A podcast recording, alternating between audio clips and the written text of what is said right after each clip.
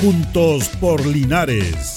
Presentado por la Corporación Municipal. Un espacio de interacción para que junto a nuestro alcalde solucionemos tus problemas y los de tus vecinos. Juntos por Linares.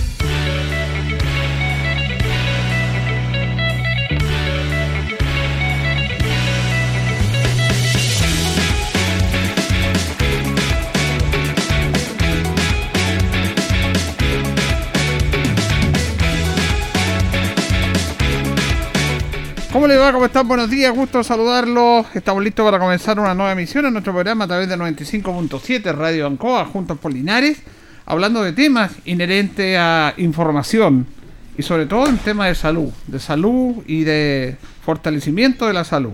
Eh, tenemos acá con nosotros a Daniela Aranda, ella es enfermera de nuestro departamento de salud porque vamos a hablar de un tema súper importante en este día.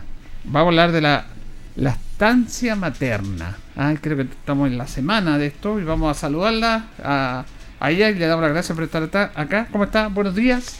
Hola, buenos días, don Julio. Gusto saludarla, Daniela. Bueno, harta actividades porque tengo entendido que están en la semana de la lactancia materna. Exactamente, desde el 1 al 7 de agosto eh, se está celebrando la Semana Mundial de la Lactancia Materna. Ah, la es decir, Mundial. estamos, claro, todo el mundo está celebrando la lactancia, así es. Y los distintos CEFAM de la comuna eh, han hecho actividades durante la semana. Eh, sí, eso le iba a preguntar. Me imagino que están una serie de actividades, calendarizando todas estas actividades para difundir la importancia, fuera de los controles propios que tienen con las mamitas, sobre la importancia que es este tema. Exactamente, sí. eh, en general los distintos eh, CEFAM han hecho difusión de sus actividades a, a las personas que están inscritas en su institución. Ya, vamos a hablar de Daniela de la lactancia materna en, en general primero. ¿Qué es lo que es esto y por qué es importante este, esta etapa en la vida de los, de los más pequeñitos? Bueno, la lactancia eh, materna, ¿cierto? Eh, tiene que ver, ¿cierto?, con la primera alimentación que eh, entregamos a todos nuestros recién nacidos, Ya. ¿ya? Y es extremadamente importante, ¿cierto? Porque con el tiempo eh, se ha estudiado que la lactancia materna, ¿cierto?, es la mejor nutrición que puede recibir eh, todos nuestros niños. Ya. Es el, el primer alimento y el más importante, dicen. Exactamente, porque tiene todos los nutrientes que, eh, que necesita para crecer, para desarrollarse. ¿Hasta qué edad eh, se, se recomienda o se puede entregar la lactancia materna? Tengo entendido que hay una edad ideal, pero también tiene que ver con las condicionantes de la mamita, que algunas mamitas pueden tener más o menos leche. ¿Cómo se maneja eso? A ver, la recomendación de la Organización Mundial de la Salud es que la lactancia materna se recomienda hasta los seis meses como exclusiva, ¿ya? Ya. Eso quiere decir que los primeros seis meses de vida del bebé yo solo le debo dar lactancia materna y no debo acudir ni a agua, nada más. Con la lactancia está cubriendo todas las necesidades, ¿ya? Además de eso, a partir de los seis meses el bebé empieza a comer, ¿verdad? Y se recomienda lactancia materna más sólidos. Eso significa más alimentación complementaria hasta los dos años de vida y hasta que madre y bebé quieran. Es decir, la recomendación actual es que la lactancia materna sea por lo menos hasta los dos años de edad. Ya, pero usted planteó un tema muy importante, Daniela. Hasta los seis meses es, Es exclusiva. exclusivo. No se puede dar agua, ningún otro, solamente Claro. lactancia materna. Solo lactancia materna. De repente dicen, no, le voy a dar una agüita de anís porque le doy la guatita. No. Ya. Solo lactancia materna. Ya, eh, eso. Y ahora las mamitas cumplen eh, cumplen esto que darle, porque siempre como que quieren darle otras cositas. ¿Se cumple realmente eso? Hay de ¿O todo. cuesta a veces? La verdad es que hay de todo. De hecho, eh, el lema de la Semana Mundial de la Lactancia Materna se llama Impulsemos la lactancia, apoyando y educando.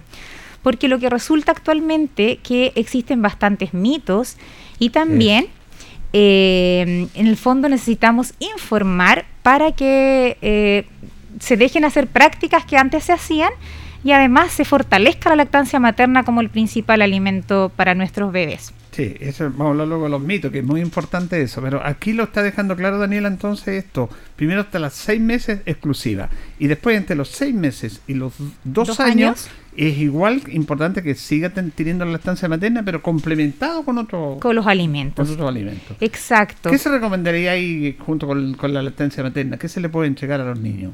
¿Qué se le puede dar en alimentación entre los seis meses y los dos años? Eh, lo que pasa es que hay, cierto, a partir de los seis meses ellos parten comiendo y hay una recomendación eh, de cómo partir, digamos, eso en cada CEFAM, en los controles, se les va en el fondo entregando a la madre la información de eh, qué alimentos pueden consumir y va a depender de las edades, ¿ya? A los seis meses se parte con ciertos alimentos, todo esto, ¿cierto? Apoyado y acompañado en el fondo de la lactancia materna. Eso es importante, por eso es importante los controles que tienen las mamitas, ¿cierto? Eh, a través de los controles que hacen los CEFAN. De todas maneras, sí, los niños se controlan a diferentes edades y ahí vamos viendo qué alimentos se va incorporando según edad. Ahora, el tema, eh, este también hay mamitas que a veces tienen poca leche. ¿Ah? Eh, ¿Cómo se maneja eso? Sí, en relación a eso, la verdad es que podría ser como casi un mito el tener poca leche, ¿ya? Porque los últimos estudios demuestran que todas las mujeres estamos preparadas para amamantar, ¿ya? De hecho, existe un porcentaje muy pequeñito de mujeres que tienen hipoplasia mamaria, que significa que hay una hipogalactia real, que en el fondo realmente producen poca leche, pero es con suerte un 5%. Es decir, un 95% de las mujeres sí podemos amamantar, ¿ya? Y nuestra leche va a ser suficiente para nuestro bebé porque las mamas son un órgano que está preparado para producir la leche. O sea, esa es la función de las mamas. Perfecto. en el fondo, con acompañamiento y asesoría a todas las madres, podemos ayudarlas a que tengan una lactancia materna exitosa. ¿Y qué pasa, Daniela, eh, cuando hay mamitas que no tienen leche? Porque ¿Cómo se puede reemplazar el alimento de la lactancia materna en, en estos primeros meses de vida que es esencial? Claro, lo que pasa es que lo primero en ese, en ese caso, cuando una mamá realmente se da cuenta que no, no es suficiente la leche, es buscar cuál es la dificultad que está ocurriendo. Porque pudiese ser que no hay un acople correcto del bebé a la mama. Entonces hay técnicas de lactancia. La práctica de la lactancia se puede aprender. Y hay en el fondo formas de eh, acoplar al bebé al pecho para que sí haya más producción de leche porque lo que ocurre es que la cantidad de leche va a depender de la estimulación de la mama. Es decir, mientras yo más estimule la mama, voy a producir más leche. En el fondo es como un tema de oferta y demanda. Si yo le exijo a mi organismo que produzca más leche, la leche siempre se va a producir. ¿Ya? Si no se produce es porque hay alguna dificultad y esa sí la podemos revisar en el fondo eh, en los distintos CEFAM es interesante lo que usted plantea porque claro, hay una técnica también que la mamita a veces sale menos leche porque a veces no, no se está en la técnica adecuada para darle la leche al bebé. Exactamente. ¿Y ustedes le enseñan esas técnicas, conversan con ellas también eso? Exactamente. En el fondo, eh, hace un tiempo que se están formando los comités de lactancia materna en cada CEFAM, CECOF, para eh, asesorar a las mamás justamente en esto, ¿ya? Eh, para eh, lograr una lactancia materna exitosa a través de asesorías, de consejerías, de clínicas de lactancia. Ya eh, esta es una prestación que se está, está incorporada. Entonces podríamos decir, Daniela, estamos con Daniela Aranda, enfermera, que está, estamos informando sobre la lactancia materna en la Semana Mundial de la Lactancia Materna, que tiene que ver con el tema de, uno de los mitos es que las mamitas no tienen leche. ¿Podríamos ser como un mito eso? Yo diría que es un mito, sí como le decía, porque hay un porcentaje muy pequeñito de, mujeres que realmente no tienen leche. Y si realmente esa mujer no tiene leche, por supuesto que ahí, eh, como equipo de salud, se ve cuál es la mejor forma de eh, suplementar la lactancia con otro tipo de leche. Ya, pero eso tiene que ser con asesoría, fondo con médico, nutricionista, ir viendo cómo va ese bebé. Ahora, eh, usted decía que hasta los dos años es recomendable que pueda amamantar, ¿cierto? Y pero Pero ¿pueden las mamitas dar- ¿Continuar? eso? ¿Cómo se maneja Sí, eso? sí. De hecho, la Organización Mundial de la Salud muestra que incluso es hasta que madre e hijo quieran, ¿ya? Mire. Porque el destete, por así decirlo, natural, ocurre como entre los 5 años, natural, a veces 4, a veces 3 años. Hay destetes naturales en que el bebé ya en el fondo no quiere seguir mamando. Como también hay destetes eh, que los, el fondo los planifica la madre, Claro. eh, porque ya puede estar cansada, porque en el fondo esta es una decisión finalmente de la madre, el amamantar. Pero por eso estamos acá para que si amamanta, sea de forma informada. Si decide dejar de amamantar, también sea de forma informada.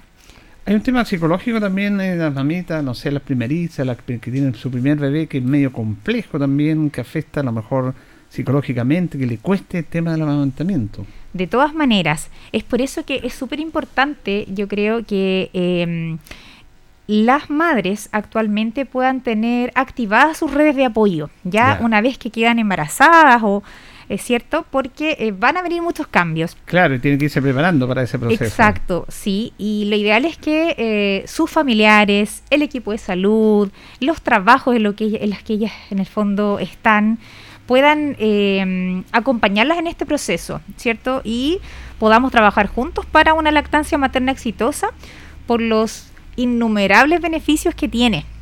Sí, vamos a hablar de esos beneficios. Y te- también vamos a hablar de un tema cultural porque eh, también hay un tema cultural como donde la mamita amamanta a su bebé. Eh, todos nos decimos, lo decimos en la casa, por supuesto, pero a veces la mamita trabaja, a veces eh, la mamita sale, hace algún trámite con su bebé porque no puede dejar en la casa y se puede amamantar porque hay un tema como un choque cultural. Alguna le da como vergüenza amamantar delante de otra gente, otras lo, lo toman como más natural. Natural. ¿Cómo se maneja eso? Sí, mire, hace poco que hay una ley, la 21.155, ya que es una ley que eh, resguarda que las madres puedan amamantar en todos los lugares, ya es una decisión de la madre.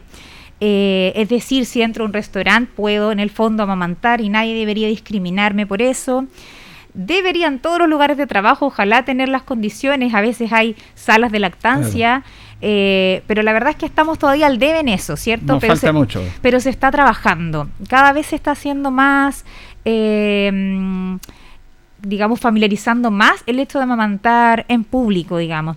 Incluso existen también pañitos para cubrirse por aquellas Claro. madres que no quieren, porque Hay un es- poco es- de pudor, exacto, todo eso. es decisión personal. Pero usted dice que se está avanzando, que es un tema cultural eso, se está avanzando en que en, en varios espacios pueda la mamita amamantar a su hijo, Así porque es. no hay un horario específico. Eh, Eso le iba a preguntar también. eh, como, nosotros almorzamos a las 2, a veces tomamos 11 a las 6, acá no, eh, ¿en qué momento cuando el bebé lo pida, cuándo eh, se le entrega ese amamantamiento? Claro, hay otro punto súper importante y que también podríamos sacar un mito desde ahí, que antiguamente se decía que la lactancia materna era con horarios. Claro. Por ejemplo, cada tres horas y no le puedes dar entre medio porque en el fondo se va a mal acostumbrar, etcétera. Ya. Actualmente la lactancia materna se recomienda a libre demanda. Eso quiere decir que tenemos que responder a la necesidad del niño, ¿ya?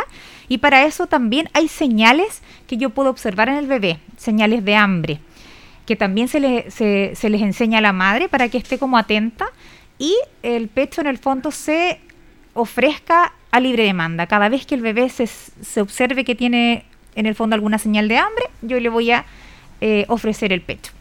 Ya, eso es importante que usted a libre demanda. O sea, que ir viendo, eh, la mamá se está dando cuenta cuando el bebé necesita, ¿no es cierto? Eh, Exacto, sí. Sí, hay, hay- hay casos también en que la mamá a veces está cansada y como que ya pasan los seis meses y, y ya no, quiere que llegue luego los seis meses y no amamantar más hasta los dos años. ¿Se da eso también? Sí, se da bastante y yo creo que se da sobre todo porque por el tema laboral. Porque sí. como tienen que ingresar a los trabajos, cuesta mantener en el fondo una lactancia eh, porque requiere de, de compromiso eh, y de dedicación y tiempo de la madre. Porque de que se puede, se puede y también podríamos asesorar en eso porque hay formas de extracción de leche. Hay forma de... Sí, podemos extraer leche, conservarla, congelada, refrigerarla, tiene ciertos tiempos eh, y eso también en el fondo uno puede educar a la mamá hay madres que sí deciden volver a trabajar y seguir eh, con lactancia materna y lo logran, porque con los extractores de leche, y no solo extractor, porque también puedo extraerme en forma manual, eh, puedo ir haciendo algo que se llama banco de leche, que es ir guardando en el fondo esta leche eh, refrigerada y que después la descongelo y se la puedo ofrecer a mi bebé en mamadera si es que no estoy en casa o bien eh, si es que es algo, ¿cierto? Como dice usted, un trámite, puedo seguir en el fondo manteniendo esta leche materna eh, como exclusiva. Ahora, hay un tema interesante que usted plantea, porque es un tema también eh, cultural en ese aspecto. ¿ah? la mujer, como dice usted, debe estar preparada, pero la mujer también es mamá, pero también es mujer y la mujer está en una relación de pareja con su esposo, su pareja. Entonces, eh, eh, por eso tiene que manejar muchas situaciones la mujer respecto a eso, porque a veces dice no quiero aumentar más, me siento como un poco me disminuía. Por eso el aspecto psicológico, mental y la importancia de esto, yo creo que es fundamental en eso. De todas maneras. Sí, por eso que en el fondo la idea es informarse desde, desde ya, digamos. Las mujeres que aún no son madres, las que están gestando, las que ya tuvieron a su recién nacido hace poco, siempre estar informado de la forma eh, y de los beneficios que tiene la lactancia. Eh, porque incluso, por ejemplo, este tema que me dice usted psicológico, a través de la lactancia también puedo disminuirlo porque uno de los beneficios que tiene el dar pecho es disminuir la depresión postparto. Ah, ese es otro tema importante que le voy a preguntar, claro. Ah, eh, ¿Ayuda eso también? Ayuda, sí, porque cuando la mujer amamanta, se libera una hormona que se llama oxitocina. Ya la oxitocina, no sé si la han escuchado, que es la hormona de la calma, la hormona del amor, esa hormona en que uno se siente como tranquilo, en paz, en calma.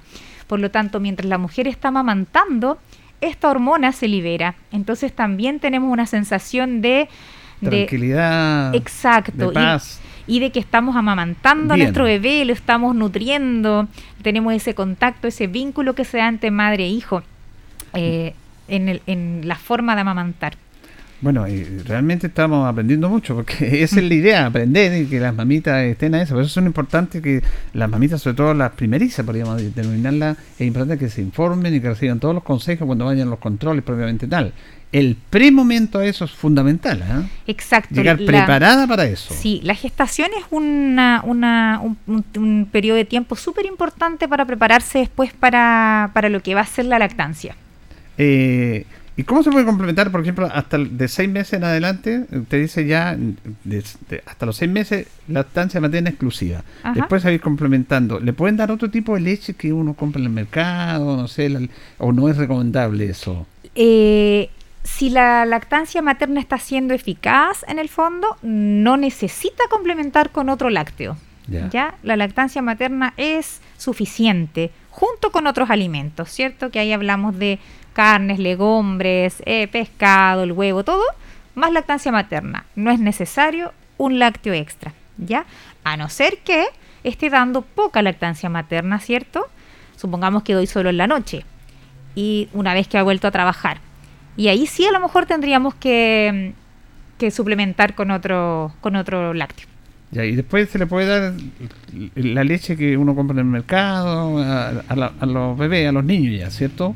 Claro, eso también va a depender, ¿cierto?, de la edad del bebé, de la edad que tenga el niño, ¿ya? Sí.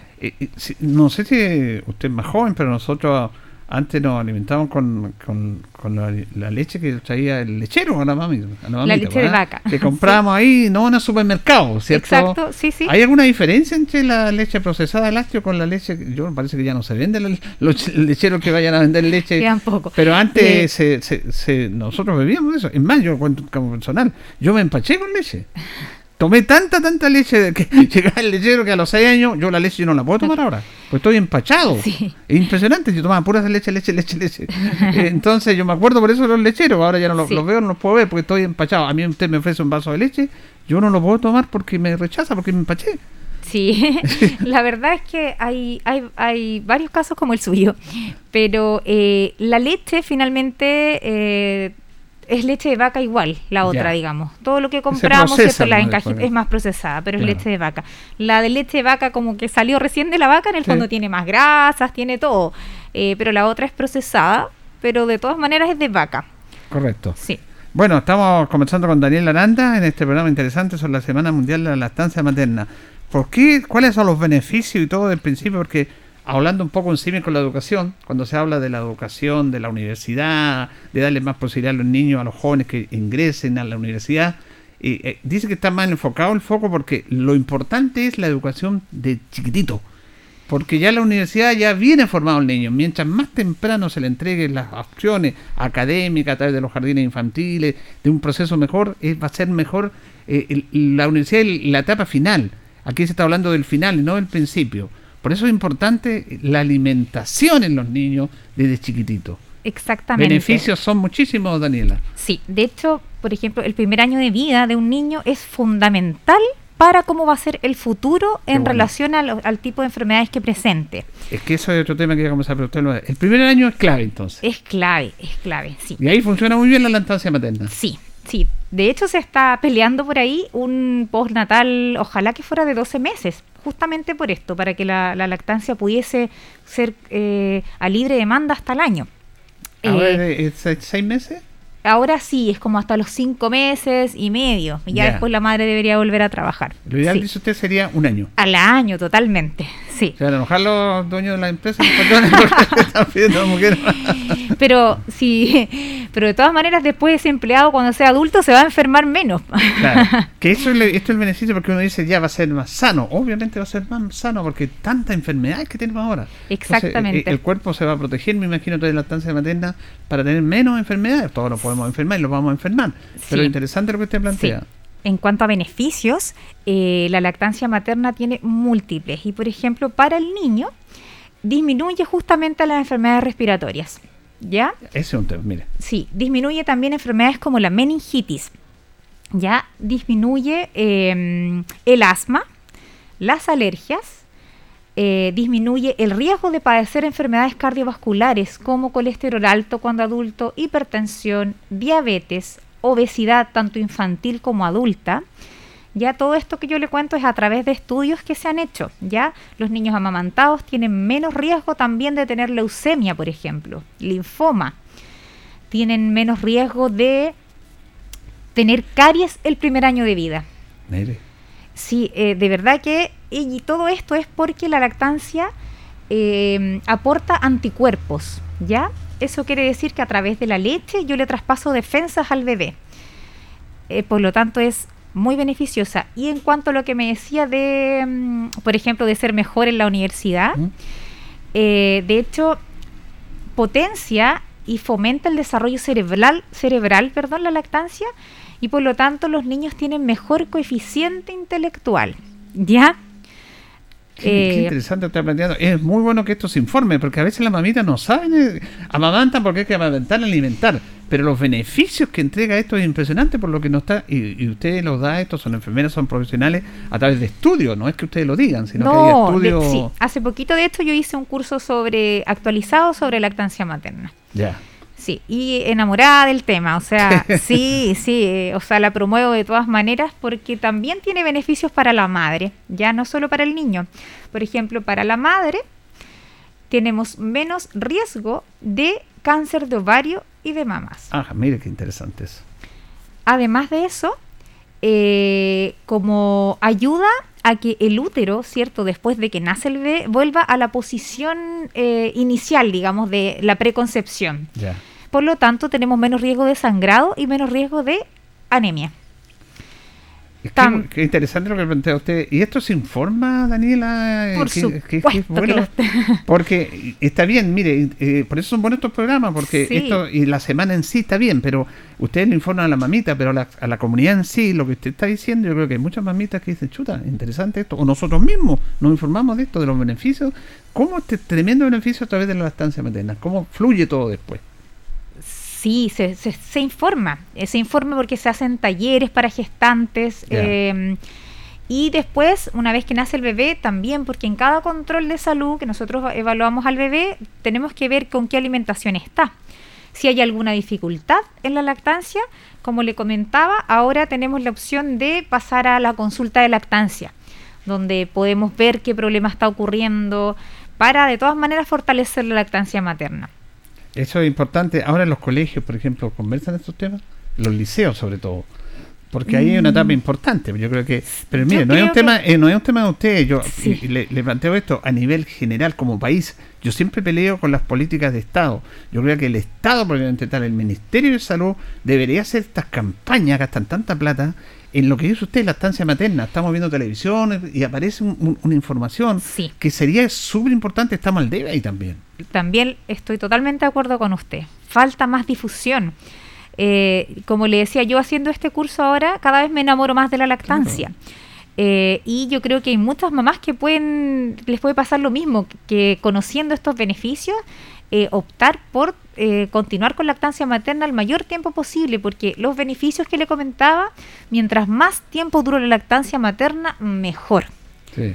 Esto es importante lo que usted plantea, porque usted, yo veo el esfuerzo que hacen como la salud primaria, que la salud primaria es fundamental pero usted no pueden de todos lados. Entonces yo sigo insistiendo, como usted se enamoró de, este tema eh, a través de su actualización, los ciudadanos comunes y corrientes nos podemos enamorar a través de una información que nos llegue a, través de los medios masivos. Y dice, mira qué interesante la estancia materna, no tenía idea de este tema, tanto para la madre como para el niño. Entonces, como política pública de Estado, de difusión, estamos al debe. Yo creo que debería aprovecharse esto en buen sentido e informar a través de todas las plataformas de esto.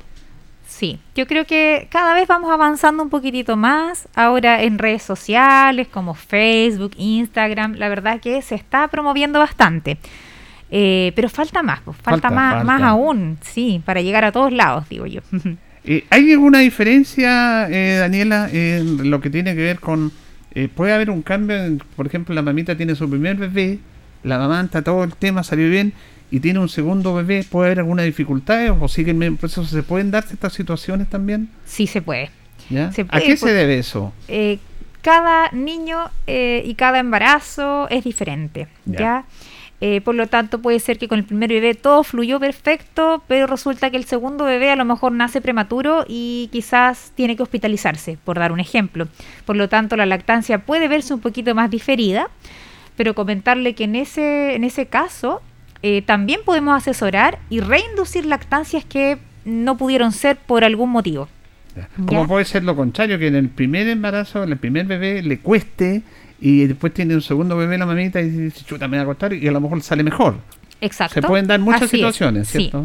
Sí. lo que ocurre bastante es que en el fondo el bebé nace y por instinto él sabe succionar, ¿ya? Él sabe ah, alimentarse, por instinto y antiguamente la mamá también lo sabía por instinto cuando no habían leches artificiales. Claro. Pero ahora eh, tenemos como bastante, em, tenemos eh, como presiones como sociedad las mujeres actual. Entonces como tiene que trabajar, tiene que hacer esto, tiene que hacer esto otro. Entonces finalmente eh, cree que no va a ser capaz de amamantar. O, por ejemplo, cuando le dicen, no, mi mamá no me pudo amamantar, mi abuelita tampoco, no, yo tampoco voy a poder. Eh, eso también es un mito. Ya en el fondo eh, hay que empezar a erradicar de a poquito esos mitos. Sí, porque hay un mito y una realidad en la sociedad chilena también, porque usted lo tiene muy bien, porque es un mito, porque nosotros somos este, una sociedad absolutamente machista y patriarcal la, la sociedad chilena en muchos aspectos. No se trata que el hombre y la mujer sean iguales, sino que se trata de muchos aspectos, porque antes, bueno, las mujeres estaban más, poco menos por crear y criar hijos. ¿cierto? Exacto. Eh, claro, porque tenían tantos hijos, no había un tema de, control de natalidad ni nada de eso. Ahora se ha cambiado y la mujer está en un mundo laboral fuertemente, tiene más responsabilidad que ser dueña de casa, va mucho más allá. Y ese también, esta situación, por último, que ya se nos fue el tiempo, pero está, se tenía la, conversación, eh, también eh, a la mujer, le, le, se lo pregunto como mujer, le pone como una barrera no tener más hijos producto de la o no el tema de, de la natalidad producto de la situación laboral, que dice, chuta, yo prefiero trabajar y no tener un hijo todavía, la mujer puede desarrollarse un, un, tema complejo para la mujer. ¿eh? Sí, sí, yo creo que actualmente las mujeres estamos postergando bastante tener hijos justamente por, por el tema laboral, por desarrollarnos antes, porque yo creo que tener un hijo eh, después es una responsabilidad súper importante. Entonces ya una vez que está con nosotros, eh, tenemos que entregarle lo mejor que podamos, porque como decía usted, los primeros años son tan importantes para el futuro que va a tener eh, esa personita que, que, vino al mundo. Entonces... Eh, hay que dedicarle mucho tiempo, creo yo, para formar cierto un buen vínculo, porque como para cerrar en el fondo, si bien la lactancia materna es un facilitador de vínculos, un facilitador cierto de, de del apego seguro que se llama, eh, no quiere decir que si no amamanto no voy a poder lograrlo, ¿ya? Ese apego también lo puedo lograr, pero para eso necesito atender las necesidades de mi bebé en cada momento, desde pequeño. Y también lo otro, finalmente, que el entorno, la pareja, también apoye, porque aquí la, mamita se lleva todo el trabajo y vamos a tener que cambiar antes, porque el papá dice, no, la mamá se la arregla. Ahora, los padres lo hemos visto que están mucho más involucrados en este tema y tiene que ser así. Sí. ¿Se ha avanzado en eso? Sí, ¿eh? sí, bastante. De hecho, antes, por ejemplo, a mis controles de salud llegaban siempre las mamás solitas y ahora están llegando bastante los papás, así que súper bien, porque, como dice usted, es una tarea de los dos. Sí. Sí, si no se hace muy pesado. y finalmente eso nos deprime. Claro, deprime a la mujer también, por lo va un estado psicológico complicado con todas las tareas que tiene la mujer. Entonces, el, hombre es fundamental, la pareja en este caso es fundamental en este apoyo. Y si no se hace el apoyo, bueno. Y si no, otro familiar también puede ser. El, entorno, el entorno que tiene que ayudar. Bueno, ha sido súper interesante esta conversación. Se nos fue rápidamente el bloque, Daniela. Así es. Daniela Aranda, enfermera, aprovechando que están con el, eh, la Semana Internacional de la Lactancia Materna. Porque es importante, hemos aprendido mucho más y ojalá que sigamos aprendiendo, que se siga difundiendo la importancia de esto, de los beneficios propiamente tal. Así que le queremos agradecer, Daniela, por habernos informado de tan buena manera este tema. ¿eh? Listo, muchas gracias a ustedes también. Que estén muy bien, ¿ah? Igual. Daniela Aranda, de nuestro Departamento de Salud Enfermera. Le agradecemos a Cristina Jaramillo, que también nos trae todos estos invitados. Eh, vamos a hacer un corte, Carlito, y después seguimos acá en Juntos por Linares. La hora en Ancoa es la hora. Las 11 y 32 minutos. Gran Feria Cugat. Del campo a su mesa. Ofertas válidas. Solo jueves 4 de agosto de 2022. Manzana Royal Gala. Crips Pink. 2 kilos por mil pesos. Limón el kilo. 3 kilos por mil pesos. Naranja el kilo. 3 kilos por mil pesos. Falta negra de la cruz el kilo. 3,190 pesos. Kiwi. 2 kilos por mil pesos. Supermercados Cugat. Comprar Participa en el concurso Historias de nuestra tierra que cumple 30 años rescatando mitos, leyendas y relatos del campo chileno. Pueden participar niños, niñas, jóvenes y adultos de todo el país, a través de cuentos, poemas, dibujos o fotografías. Hay premios nacionales, regionales y para escuelas. Y además, tu obra puede aparecer en nuestros libros y exposiciones. Infórmate más y participa en historiasdenuestratierra.cl. Invita FUCOA, Ministerio de Agricultura, Gobierno de Chile. En CGE te queremos informar. Desde el 1 de agosto del 2022, los clientes que tienen boletas pendientes de pago de pandemia y cumplan las condiciones para ser beneficiarios de la ley de subsidio a los servicios básicos verán incorporado en sus cuentas eléctricas este subsidio. Para no perder este beneficio, los clientes deben mantenerse al día con su pago. Además, con esto evitarán la suspensión de suministro. Puedes encontrar más información en www.cge.cl sección Servicios en línea. CGE, entregamos energía. Estimado linarense, la Municipalidad de Linares le alerta sobre la existencia de una red de estafadores que ofrecen licencias de conducir y permisos de circulación falsos, por lo que le recomienda, antes de comprar un automóvil, acudir hasta la Dirección de Tránsito y solicitar información relativa a la vida del vehículo. No crea en cuentos del tío, ni en llamadas telefónicas sospechosas. Evite infringir la ley y ser estafado. La única forma de adquirir una licencia de conducir o permiso de circulación es de forma presencial en la dirección de tránsito de su municipalidad. Solo así estará evitando cometer un delito. Linares Corporación Municipal, tú nos impulsas.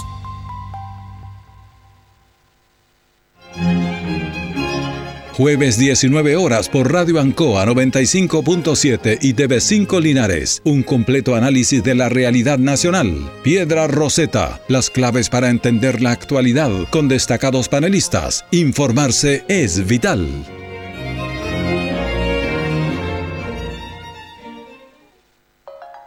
La Asociación de Radiodifusores de Chile, Archi, presenta La Historia de Chile, la historia de los 100 años de la radio ¿Fue Radio Chilena la primera radio del país? Soy Fernando Solís y esta es la historia de los 100 años de radio en Chile. Técnicamente no, pero se considera la primera estación en establecerse como tal. Desde 1923 hasta 1925, sus transmisiones solo eran diurnas, desde las 9 de la mañana hasta las 10 de la noche. El 4 de octubre de 1925, Radio Chilena hizo su primera transmisión nocturna. Celebra con nosotros en archi.cl o en nuestras redes sociales arroba Somos Archi. Los 100 años de la radio son una presentación de la Asociación de Radiodifusores de Chile, Archi. Radio Ancoa. Bien, continuamos, continuamos en nuestro segundo bloque en Juntos Polinares en este día jueves 4 de agosto. Eh, estamos con don Carlos Agurto y la coordinación y, vamos a hablar ahora de medio ambiente. Qué interesante este tema. Hablamos de salud, la primera etapa. Tenemos acá el coordinador de la Oficina de Medio Ambiente, don Felipe Wilson. ¿Cómo está, don Felipe? Buenos días. Buenos días, don Julio. Muy bien, muchas gracias por la invitación. Y también estamos acá con eh, Cintia Madariaga, ¿cierto? Que es parte del- de la oficina también. ¿Cómo está, Cintia? Buenos días. Muy bien, gracias a usted. Bueno, vamos a hablar varios temas. ¿eh? Estamos en medio ambiente, pero vamos a, a vincular medio ambiente con los niños, que es súper importante. Sí. A través de un trabajo que tienen planificado ustedes. ¿Por qué no nos cuentan? Bueno, don Julio, eh, a raíz de, de la celebración del Día del Árbol, que fue el 28 de junio, ya eh, nació la, la necesidad de, y, y a través de la instrucción de, de nuestro alcalde, eh, hacer la celebración del Día del Niño regalando especies nativas. Ya. Y nosotros eh, disponemos de, de, quin- de 500 árboles nativos, entre ellos Peumo, Quillay, eh, Wingán y Maitén, ya, para poder regalarles a los niños el día viernes. Mañana. Mañana. En un comienzo, don Julio, fue el día sábado.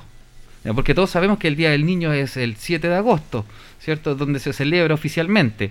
Quisimos hacerlo el sábado, pero el tiempo no nos acompañó mucho y hay pronosticado lluvia. ¿ya? Entonces por eso lo tuvimos que cambiar para el día viernes. ¿ya? Y esperemos, esperemos que, que- que la lluvia nos acompañe o se atrase un poquito. Todos queremos que haya lluvia por el tema de la sequía. Es muy buena eh, que, que llueva.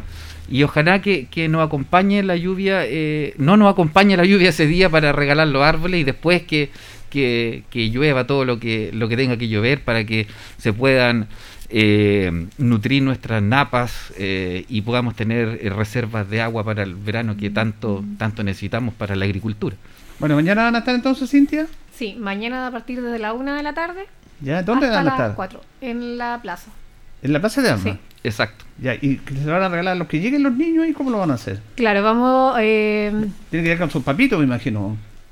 Claro, la ideal es que lleguen los niños con sus papás para que nosotros les podamos entregar los arbolitos y los lleven a su casa y los cuiden para un futuro que crezcan y nos den oxígeno. Que esa es la idea. Y además en los niños, que se, se toma conciencia a través de los más pequeñitos.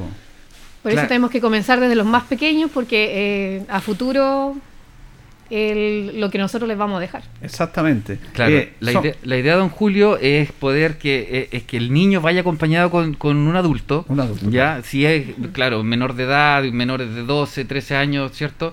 Eh, 15 años va a depender si es que lo va, lo va- va al colegio solo o no, ahí eh, lo- hay que verlo, tienen que ver los padres eso. Ya la idea es que vaya acompañado de, de un adulto y se le entrega al niño el árbol. E- Eso es como, como recalcarlo, porque es el Día del Niño, celebración del Día del Niño, y le estamos entregando a los niños los árboles.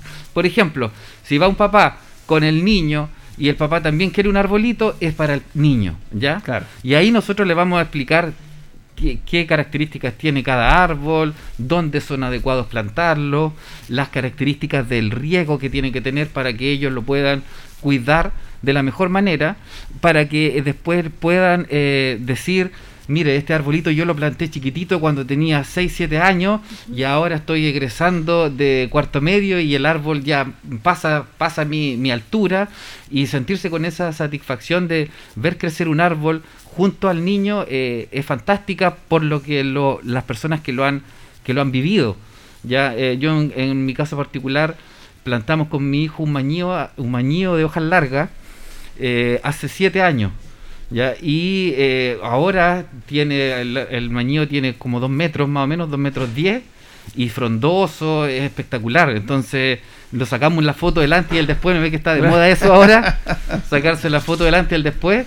Y no, pues mi hijo chiquitito, eh, apenas con el para, para el dedo diciendo me gusta, sin lente, y ahora ya mi hijo ya con 8 años eh, usando lentes, Facundo, y totalmente diferente. Entonces, eh, los cambios que tiene el árbol, que tiene el niño, esa es la idea, la idea que el, niño que vaya a buscar el árbol, cuide, lo cuide, lo sienta parte de su familia, lo riegue en, la- en las proporciones que nosotros les vamos a decir y sea un integrante, esa es la idea.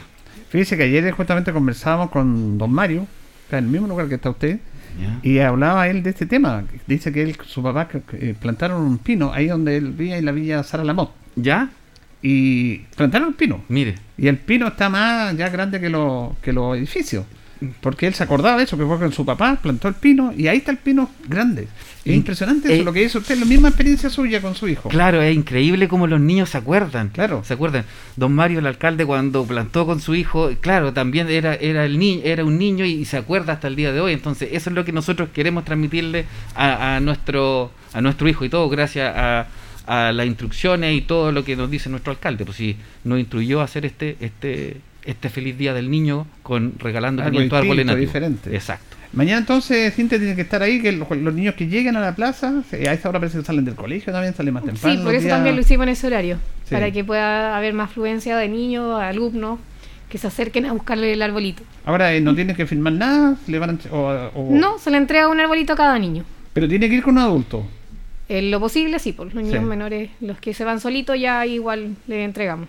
Eso, eh, Felipe, es para lo, lo ideal de 12 a- hacia abajo, pero si hay más adolescentes, da igual después. No, Sí, a Sí, sí, sí, sí. Lo ideal es de 12 para abajo, ¿cierto? Sí, pero igual vamos a entregar a, a- a niños un poquito más grandes, si no, no habría problema en eso. Si hacemos la diferencia cuando son más chiquititos, Claro, ya que van a, tienen que ir acompañados de un adulto, ya para ser re- responsable, a lo mejor a- al cruzar la calle puede tener un inconveniente o a- algo, algo relacionado con, con el cuidado de los niños. Son 500 árboles. 500 árboles, son 300 quillay, Ya. son 100 eh, peumo, 100 hay peumo, 100 peumo, 50 50 guingán y 50 maitén. sí. Eh, Todos son nativos. Todos son especies nativas. Ya. Todos son Eh, especies nativas que, que, bueno, eso gracias a un convenio que tiene la Municipalidad de Linares con Fundación Núcleo Nativo, que... ¿Ellos es- le dieron los autos lo- o ustedes compran eso? No, no, no. Estos árboles, a través del convenio que le comento, don Julio, eh, fueron donados Ya. a la Municipalidad de Linares. Qué bueno. Eso gracias a, a toda la, la instrucción que tiene eh, nuestro director, don Patricio Letelier, en la cual eh, fomentó la creación de este convenio y también con todo el, el- el apoyo que hemos tenido de, de nuestra autoridad comunal, nuestra primera autoridad comunal, don Mario, eh, poder fortalecer esta alianza con Núcleo Nativo y tener cada año alrededor de mil árboles nativos que los incorporamos en nuestras áreas verdes, en nuestros bandejones centrales, nos incorporamos eh, en calles donde, donde podamos tener un árbol nativo, pero con las características que son adecuadas para ciertos sitios. Sí. Porque hay árboles que no son adecuados, por ejemplo, para veredas, como el quillay. El quillay yo no, nosotros no lo recomendamos para veredas o, o jardineras muy chicas, porque hemos tenido la experiencia y según su tipo de raíz, levanta la raíz. Levanta. Entonces, claro, el quillay. y por eso es interesante lo que pasa mañana, porque son los árboles. ¿Qué tipo son? Reiteramos entonces, son. quillay, peumo, wingán y maitén. Ya, y ustedes le van a explicar dónde se pueden plantar esos árboles. Exacto, Ah. exacto. Ahora la idea también que ellos los- a lo mejor los pueden plantar en, eh, en, el- en, algún en algún terreno que puedan tener, ¿cierto? En algún en alguna plaza del Se sector. hay unas plazoletas ahí, se- claro. áreas verdes, se Eh, pueden también ahí. Sí, sí, sin duda, sin duda. En coordinación, sí, con la Dirección de Medio Ambiente de Ciudad Nato, porque Ustedes van a orientar ahí. para tener el catastro de dónde están las especies, porque hoy en día tenemos un catastro, catastro digo, de todas las especies que existen, tanto en el, en el radio urbano de la comuna, me refiero a calles, y tanto en, en plazas, áreas verdes. Y, y es interesante eso lo que plantea usted, Felipe, porque estos trabajos es bueno darlo a conocer. ¿Y ¿Qué porcentaje tenemos de, aut- de, de árboles nativos lineales? El porcentaje, eh, bueno, En, relación a los otros, son, son autóctonos los Sí, o sea, los árboles nativos es lo mismo, es un sinónimo au- autóctono, es lo mismo. Ya. Ya, eh, árboles nativos o, o, o introducidos. Introducidos. Introducidos son los que son, son lejanos, no son Claro. de, de- de esta zona. Bueno, nosotros tenemos un bajo teníamos un bajo porcentaje, teníamos alrededor de un 6% de árboles nativos, que ahora lo hemos ido aumentando, ya porque hemos plantado hartos árboles en bandejones centrales de, de coronel de artillería. eh, y, y seguimos con un plan de, re- de reposición de árboles, 54 árboles de recambio, que son árboles con pudrición central, como plátano oriental, tenemos álamos, tenemos acacio, tenemos acer negundo. Que han- ¿Esos son introducidos? Sí, son introducidos y que son antiguos en nuestra, en nuestra, en nuestra comuna, en nuestras vías, vías urbanas, vías públicas, y tienen pudrición central. El típico árbol, don Julio, que cuando uno lo mueve, lo toca, se mueve. ¿Se ha fijado? Ya tenemos muchos de esos y hemos estado con un plan de recambio de árboles. Además lo- que el plátano oriental es un tema, porque Claro. eh, tiene problemas con la alergia. La alergia en este tiempo ya. El- la ventaja de ese árbol es que crece rápido. Exacto. Y da sombra. Da sombra. Y me acuerdo yo que aquí en el estadio estaba plagado de árbol oriental, entonces se cambió eso porque hacía un daño. Sí. Y un daño tremendo. Entonces se quiere cambiar para. Pero es un proceso eso, don, Exacto, don es un Felipe, proceso. que no es fácil. Este año tenemos contemplado 54 árboles cambiar de las características que le menciono, que sean añosos, que tengan pudrición central, que tenga complicaciones de raíces, ya y a eso los vamos a cambiar por especies nativas, pero sí adecuadas para el sector. Claro. Por ejemplo, aquí en Janeiro Espinosa, al frente del Parque Víctor Jara, ¿Ya? eh, eh, talamos unos árboles que eran acacios, ¿ya? Pero no por el, por el espacio no podíamos ponerlo ahí mismo, pero sí los pusimos en el parque, pusimos maitén.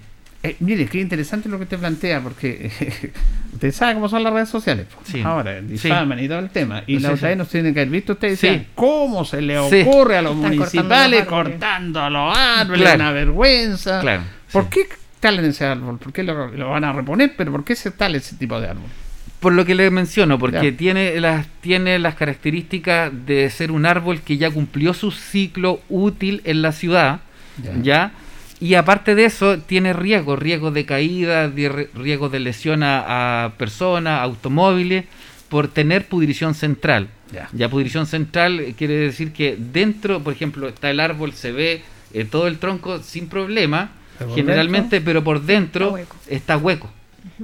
Está hueco, hueco. Entonces es complejo eso, porque en algún viento fuerte o cuando ya empiezan las ramas a, a crecer de los árboles, viene el viento fuerte de septiembre y lo puede lo puede botar, así como hemos tenido en otro en otro episodio de, Sí. de lluvia fuerte y viento fuerte y genera problemas. Entonces, para evitar eso, para adelan- adelantarnos a eso, hacemos el recambio de los árboles que tienen esas características y los reponemos. En ese caso, en el que le comentaba de Januro Espinosa, lo repusimos en el eh, parque. Ya. Porque no podíamos, eh, por el espacio muy chico. Exacto. Porque usted sabe que crece la ciudad, enanchan las veredas, eh, y cada vez va quedando un poquito más, menos espacio para, para la infraestructura verde, que, que serían los árboles. Pero sí buscamos la, la forma adecuada y los lugares adecuados, perdón, donde instalarlo. ¿Y ustedes están solamente trabajando aquí para adelante, solamente con árboles, eh, con árboles nativos? Exacto, sí, porque tenemos la ordenanza de, de, de árboles nativos que dice que nos dice que un 100% de árboles nativos en calles, avenidas y un 95% de árboles nativos en, en áreas verdes, Sí.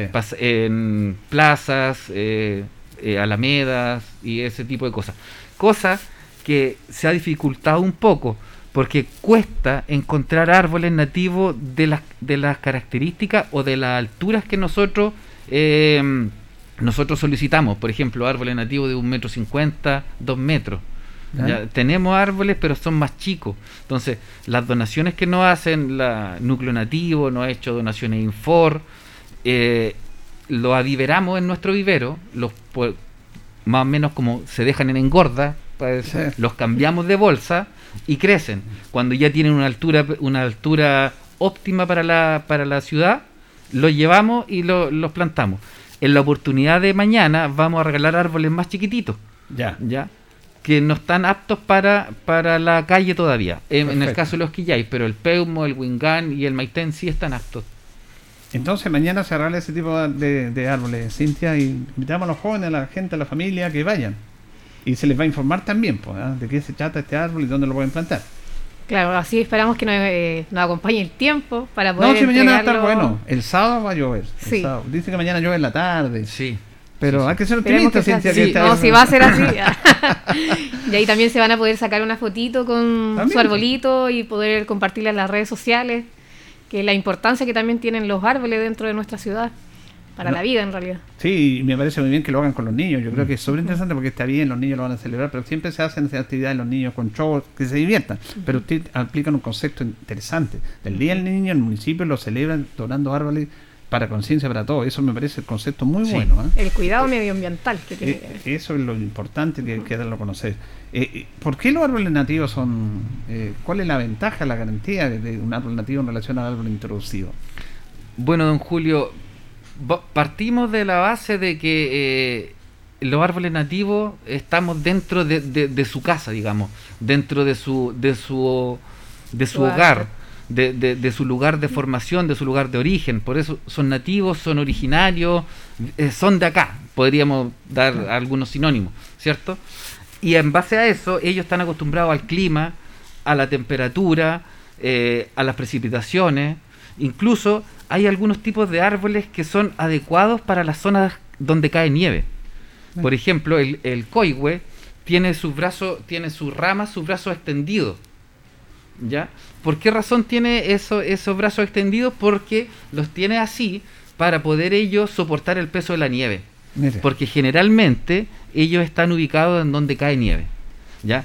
En el caso de, lo- de los árboles que nosotros estamos eh, regalando acá en este minuto y los que nosotros como municipalidad eh, vamos a, plantar en, nuestra, en nuestras eh, calles, plazas y áreas verdes, es del tipo forestal esclerófilo, que es el tipo forestal que está en- dentro de esta zona, en la depresión intermedia, en el valle, en donde no llueve, no llueve, no llueve mucho, ya está la- un clima mediterráneo, que son las cuatro estaciones bien marcadas. Bueno, ahora con el cambio climático, Claro. eh, no- como que no se ve mucho eso. Los árboles se adecuan al clima, al lugar de donde están. ¿Dónde están? Y el eh, nosotros donde estamos es, un- es el tipo forestal bosque esclerófilo. Y ahí eh, tenemos toda esta cantidad de árboles que, que les menciono y muchas más que, que están presentes, que son las características que tienen eh, poca, poca demanda de agua. Ya el tipo de suelo, eh, si bien es cierto, en algunos casos tiene que ser rico, pero en algunos otros casos crecen eh, en terrenos bien, eh, bien agresivos o bien, eh, sí, bien agresivos pueden ser o bien rocosos, ¿ya? Y esa es la importancia de tener árboles nativos, porque son de acá, conocen el clima, conocen nuestra, eh, nuestra tierra, conocen todo. Entonces, traer un árbol extranjero eh, introducido que llegue aquí, a lo mejor va a funcionar y como ha funcionado, pero no es de acá, no es de la Claro. zona. Entonces, esa es la importancia de tener lo nuestro. Y lo otro, que es más importante, para que nuestro, nuestros niños, nuestros hijos, conozcan sus especies nativas. Eso. Eso es lo importante, porque a veces nosotros tenemos aquí cedros muy lindos en, en Plaza en Plaza de Armas, pero no es un árbol introducido, o sea, es un árbol introducido.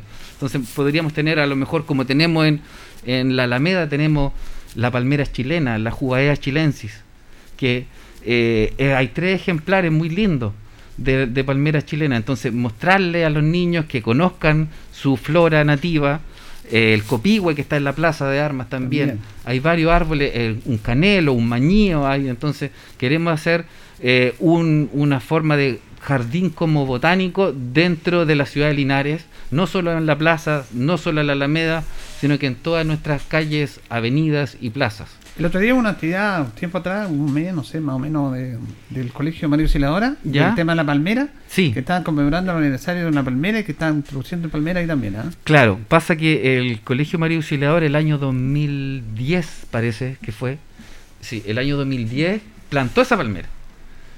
Y la, y la gracia que tiene que esa palmera, a- al, lado de la, al lado de la palmera hay una cápsula.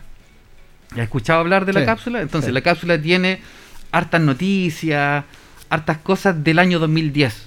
Y el 2050 eh, está pronosticado sacar esa cápsula y dar a conocer las noticias, todo lo que había eh, el 2010. Claro, qué interesante, novedoso. Sí, es novedoso y ya lleva harto tiempo ya de cumpleaños la palmera y todos los años. Sí, el otro día la- estaban celebrando el cumpleaños y me gustó eso. Sí. de- Sí. que- que- Sí, sí. Y, y- y jóvenes, pues, estudiantes. Y Sí. una ceremonia muy bonita dándole el realce a eso. Sí.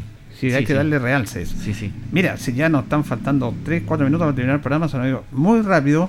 Pero otro aspecto importante también, Cintia y Felipe, tiene que ver con los operativos de limpieza que se nos ustedes acá de, de recolectar la- los cachureos, como les llamamos. ¿Cierto? Claro, es importante porque así no se generan microbasurales y la gente invitarla a que saque el día y el horario que se dispone para que no se formen estos microbasurales y vayan y quede la embarrada con la basura. Ustedes están haciendo muchos operativos respecto a este tema, en varios Sí, y sectores. siguen diarios. más operativos, eh, don Felipe tiene las fechas, Sí. que esos van previa a modificación también.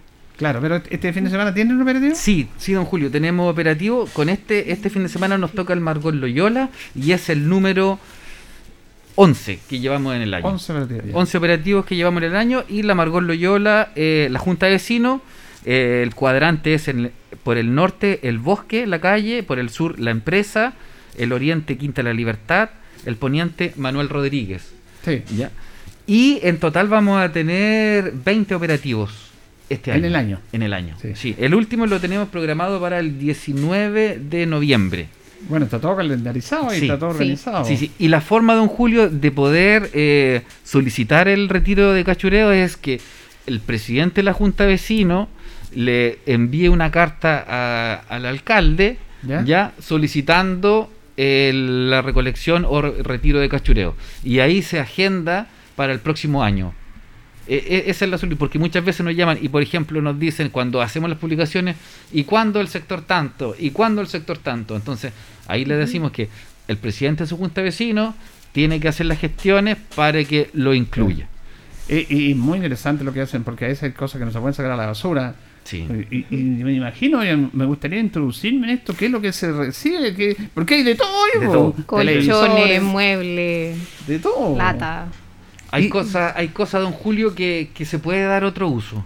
Sí, por eso nosotros hacemos coordinaciones con, con personas que andan reciclando.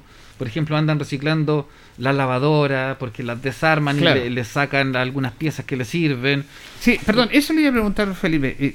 ¿Qué pasa con esto? Porque da un chuta y dice, ¿cómo lo van a votar? ¿Dónde lo vota? ¿Cómo lo van a votar? Usted dice que hay un segundo reciclaje y hay personas que les puede servir eso. Pero en el momento, En el en momento. el recorrido. Ah, ya, eso es importante Sí. aclararlo. Sí, sí, sí.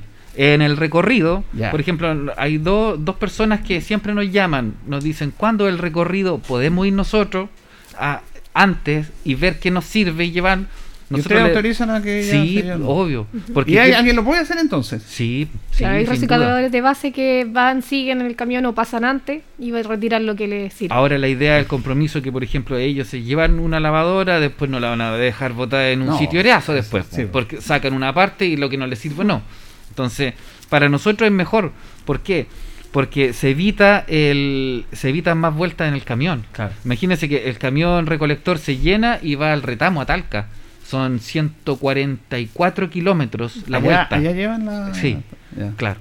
Entonces, la disposición de todo eso que se sube al camión es ese destino, el retamo Talca. Increíble, ¿eh? Entonces, por eso puede- si se puede sacar algo, se puede recuperar. Claro. Pero eso es para recicladores solamente. O por ejemplo, si alguien quiere ir y a mí me gusta algo, lo- me lo pueden entregar a mí. Pero es que nosotros no, eh, como es rápido y, y- y es de 9 a 12, nosotros no estamos viendo la persona que llega a, a buscar algo o no, sino que lo que hacen estas personas van adelante, del, van adelante, se dan una vuelta antes que llegue Perfecto. y ven y, y si le interesa algo se lo llevan. Porque eh, eh, importante decir que los vecinos tienen que sacar eso a la calle. No es que le vayan a romper la puerta no, de la no, casa. no. y- Tienen que, No, no, no, no, lo sacan. sí. Hay como puntos específicos donde pueden dejar su, Claro. las cosas. Todo en coordinación con la pres- presidenta o presidente de la Junta de Vecinos. Sí. Ahí se organizan y dicen, ya nosotros vamos a copiar en tal sector o vamos a sacar eh, a los pasajes cuando son pasajes eh, pasajes pequeños en donde no cabe el camión recolector o, o cabe pero ahí tiene que echarse para atrás, maniobra más complejo, se puede acopiar en afuera en el pasaje, pero todo en coordinación con el presidente de cada junta de eso es vecinos. clave que estén bien organizados. ahí Exacto, sí. Porque ahí mi sector parece que hace tiempo que no pasan, pero vamos a tirarle la oreja y la población Miguel Cervantes, calle Pacífico, ahí se nos complica. La otra vez sí reclamamos por el, el tema de la de la recolectores de plástica que no habían y ahora volvió a mi Sí. sector ahí en la plazoleta. Sí, sí. Nosotros sacamos harta botella, así que eso fue una buena gestión porque se, lo- se había olvidado, se habían ido. Pero usted dice que esos son voluntarios ahí, esas personas. Claro, Eh, sí, eh, pero nuevamente nos llegó la esta ahí, gracias a Dios está bien ahí. Sí, sí, nosotros hacemos la coordinación con Alexis, que es el joven encargado de, de- de eso, eh, en forma voluntaria lo hace, o sea, me refiero sin, sin pago por sin pago mensual por Claro. eso, y eh, nos ha comentado que ha tenido varios robos de canastillo. Ah, Ya. qué pena. Eh, Comenzaron con 100 y ahora ya van 60. Claro. Que se roban las mallas, sí. claro. Y, y, lo, y lo evidenciamos cuando de repente están todas las botellas botadas en el parque y no está el canastillo. Claro. no, pero ahí en nuestro sector se ha Sí, sí, respetado. hay y, algunos que gracias sí, hay sí. otros, y además que echan otras cosas que no corresponden. ¿no? Claro. Claro, Sí, ahí sí, falta verdad. educación ambiental, que eso lo vamos a implementar un poquito más adelante. Y Sí, eso es muy importante, don Julio, que las personas usen los contenedores para que son, si es campana de vidrio, eh, viertan vidrio. adentro la botella de vidrio. ah, viertan adentro la botella de vidrio. Cuando digo viertan es porque la echen adentro. No basta con decir yo quiero reciclar, yo soy un reciclador, yo la echo el saco de vidrio a mi auto, mi camioneta Y la dejo al lado. lado de la campana. Así Claro. no nos sirve. Porque mire, Porque- imagínense, hay, hay campanas de algunos sectores que la presidenta nos está diciendo que la saquemos. ¿Por qué? Sí, sí, ¿por qué razón? Porque llega gente en vehículo y la deja el saco al lado. Y estando la campana media o a veces menos. Entonces, la, la presidenta nos dice, eh, las vecinas que están al lado, y con justa razón, encuentran que está muy sucio, muy cochino, eh, llega gente eh, y no, no es capaz de, de botarla adentro. Y eh, no le, Sí, a nadie le verdad. gustaría tener eso al lado. No, es Entonces, hemos Igual, estado sufriendo. Esta situación que se da ahí frente al gimnasio, el gimnasio Carrera Pinto también ahí. Claro. Parque General Cristi, que a veces tiran Se forma micro basural. Claro. Sí. Bueno, se nos fue rápidamente el tiempo. Cuando son entretenidas las conversaciones, pasan volando. Vamos a retirar entonces, Cintia, mañana que los niños vayan a retirar el regalo de árboles para el Día del Niño. Claro, que se acerquen a la plaza a partir de la 1 de la tarde hasta las 4. Perfecto, ese es el horario. Sí. Que van a regalar arbolitos. Gracias, Cintia. Y le agradecemos también al coordinador de la Oficina de Medio Ambiente, don Felipe Wilson. Gracias, Felipe. ¿ah? Muchas gracias, don Julio, por la invitación. Y estamos atentos a todo ahí también respecto al trabajo que están efectuando. Y mañana reiteramos entonces eh, recolector allá en el sector de la Margoloyola. El sábado. El Perdón, sábado. el sábado. El sábado. El sábado. De sí. 9 a 12. De 9 a 12. Nos vamos, nos despedimos, agradecemos su sintonía, don Carlos Agurto también. Sigan sintonía en 95.7 Radio Ancoa, ya viene toda la música chilena.